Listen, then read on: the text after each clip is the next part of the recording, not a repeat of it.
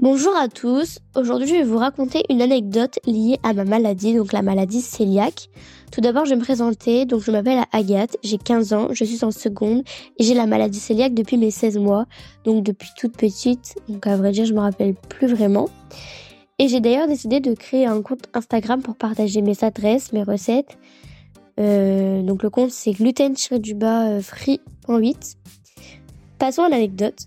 Donc c'est une anecdote plutôt positive, c'était à mes 10 ans environ et j'étais invitée à une soirée pyjama. Et donc directement, je me pose la question comment je vais faire pour manger? Et En plus à cet âge-là, j'étais assez angoissée euh, par rapport au regard des autres euh, quand je ramenais mon, repas. Euh, donc en rentrant, ma mère contacte la mère de cette personne et lui explique la situation. Moi, j'étais pas au courant de comment ça allait se passer.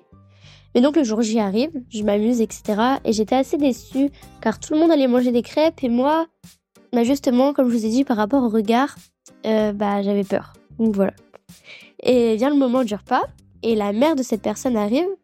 Elle vient me voir et elle me ramène euh, une poêle, la maïzena, la pâte tartinée. Donc elle avait acheté tout ça rien que pour moi.